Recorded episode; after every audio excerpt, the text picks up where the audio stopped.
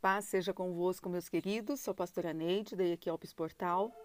Estou aqui para transmitir para você a palavra da semana, desse tema tão maravilhoso que é a volta de Jesus. O tema Jesus voltará para me buscar. O arrebatamento da igreja acontecerá com a volta de Jesus Cristo, pois ele mesmo prometeu aos seus discípulos: Na casa de meu pai há muitas moradas. Se não fosse assim, eu vou teria dito: Vou preparar-vos lugar.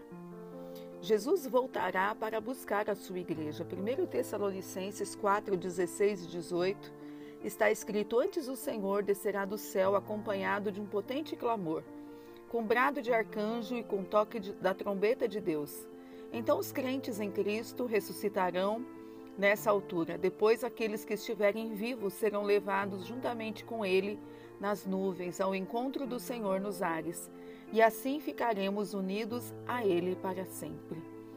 É, nesse texto, nós vemos claramente a, a primeira vinda do Senhor. Na verdade, a volta de Jesus se, se dará em dois momentos: a volta para a igreja e depois a volta juntamente com a igreja arrebatada para as coisas finais. O rosto da águia que está na nossa bandeira, representa Jesus Cristo, o Rei que voltará. A águia, que é das alturas, que come as suas presas vivas, demonstra aí nas suas características, que há várias, é, esse, essa face de Jesus, é, falado por Mateus no seu evangelho, aonde lá em Ezequiel está escrito a respeito das quatro faces de Jesus demonstrada no seu evangelho. Então, estamos falando do rei que vai voltar para buscar a sua igreja. A segunda vinda do Senhor é representada pela coroa. Foi-lhe dada uma coroa de espinhos na cruz e ele não rejeitou essa coroa. Antes, ele foi ferido por ela, mas é por causa da coroa de espinhos que o Senhor usou, é que hoje é possível o Senhor voltar triunfante para buscar a sua igreja e mais, nós reinaremos juntamente com ele.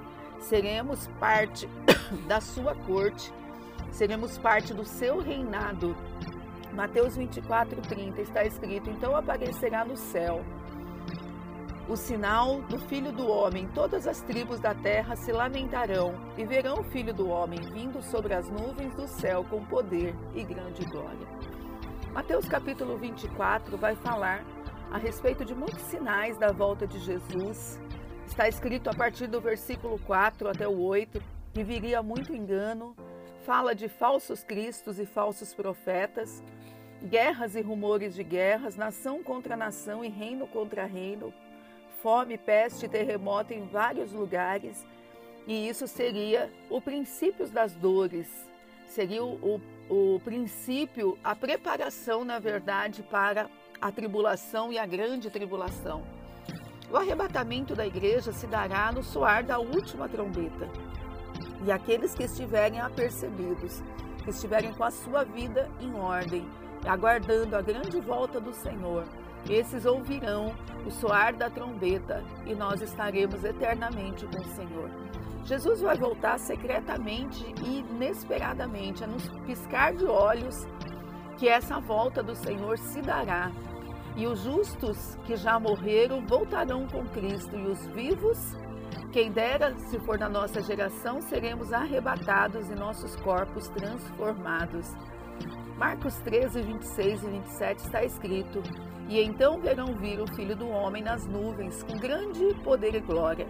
E ele enviará os seus anjos e ajuntará os seus escolhidos, desde quatro ventos, da extremidade da terra até a extremidade do céu. O reinado do anticristo na terra se dará em sete anos de, de grande tribulação. Isso se refere à última semana de Daniel. Todos os habitantes da terra e os judeus serão perseguidos pelo anticristo. O anticristo, ele fará uma aliança com os reis da terra contra Israel. Passado três anos e meio, então os judeus, vendo é, o anticristo, assentado como Deus, querendo ser adorado como Deus, vai conseguir enganar muitos. Mas passado três anos e meio, quando ele se revela, então será quebrada a aliança com ele. e haverá a grande guerra do Amargedon.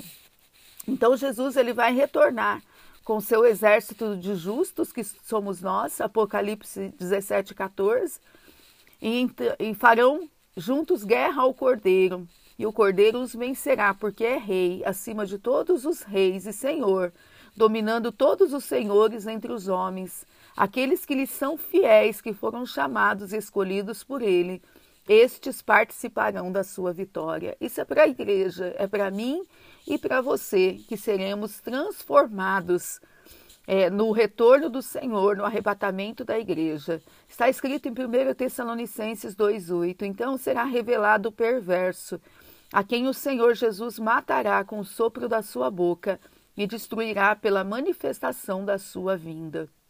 Muita coisa os eventos que seguem são, são muitos os eventos, muita coisa vai acontecer, mas para nós que somos a igreja, o que de tudo isso é relevante para nós? É nós estarmos preparados hoje, como se Jesus voltasse hoje para o arrebatamento da sua igreja.